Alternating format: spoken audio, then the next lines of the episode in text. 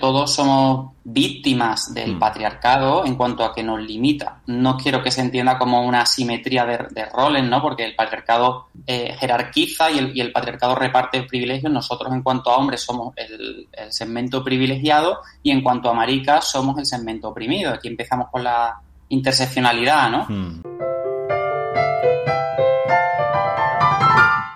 Claro, yo creo que mucha gente que se pone masculino por masculino no lo hace desde la conciencia del machismo o desde la influencia del patriarcado. Lo hace desde un lugar de ignorancia y de un lugar de me quiero proteger, no quiero sobresalir. el caso de hombres gays, que es en el caso que más conozco y en el que más exploro, que tomemos conciencia de la parte que es oprimida, pero la parte también que oprime y cómo nosotros reproducimos dentro de nuestro colectivo eh, estos propios valores machistas, Mm. eh, competitivos, excluyentes, que hasta hace muy poco estaban súper legitimados. Hablo de plumofobia, Sí. de racismo,